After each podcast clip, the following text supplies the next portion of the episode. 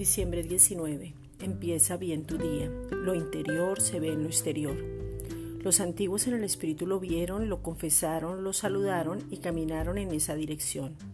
La revelación hace que las cosas sean claras, completas y nos muestra la herencia para tomarla, pero la realidad está en la mente y la verdad está en Jesucristo según los planes y propósitos de Dios. La revelación nos vuelve participantes de la gloria de Dios, siendo la gracia la habilidad de Él mismo para hacer en cada uno lo que sobrenaturalmente jamás podríamos hacer. Lo interior, lo que tienes en tu corazón transformado, se ve hacia afuera, se manifiesta, se ve en lo exterior. Las personas lo notan, sin falsa humildad, sin mirarse a usted mismo, mirando solo al Padre. No tengas tu vida espiritual nublada sin saber lo que quieres, sin metas y siendo improductivo.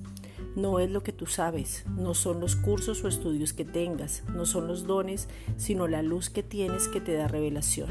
Segunda de Corintios 4:16. Por tanto, no desmayamos. Antes, aunque esté nuestro hombre exterior se va desgastando, el interior no obstante se renueva día en día. Esta es una reflexión dada por la Iglesia Gracia y Justicia.